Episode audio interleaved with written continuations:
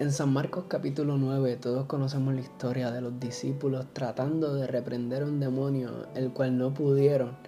Pero lo más que me impacta eh, no es la frase de Jesús cuando llega y dice, para el que cree todo le es posible y después hace el milagro, sino lo más que me impacta es en el versículo 28 cuando los discípulos le dicen a Jesús, Jesús, pero ¿cómo tú pudiste sacar a este demonio? Porque nosotros no pudimos.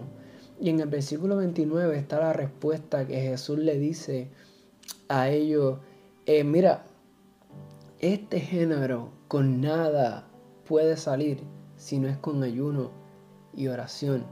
O sea, preocúpate menos por cómo te ves, preocúpate menos por cómo vas a hablar, preocúpate menos qué vas a hacer, sino preocúpate más por el ayuno y por la oración. Preocúpate más por tu relación con Jesús.